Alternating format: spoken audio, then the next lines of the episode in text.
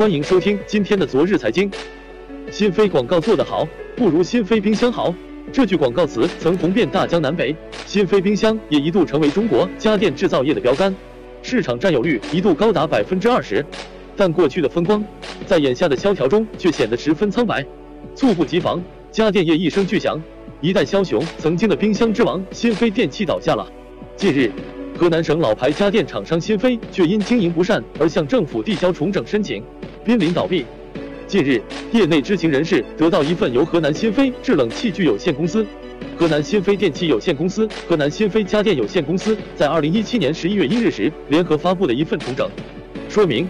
截止二零一七年十月三十一日，公司面临市场竞争和下滑，在过去几年出现持续亏损，迫于资金链压力，公司目前唯有停止生产活动。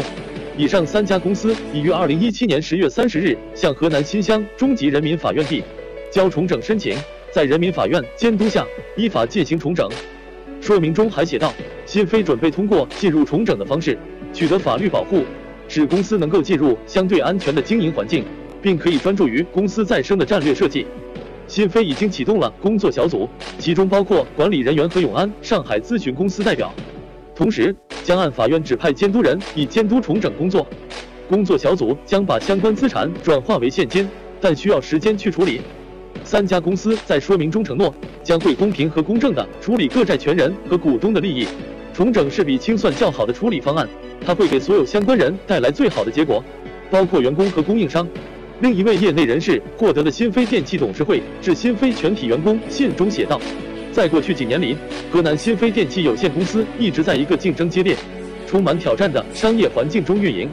在家用电器行业激烈的价格竞争压力下，新飞公司的盈利能力变得越来越困难。关于新飞电器的轰然倒塌，各位怎么看？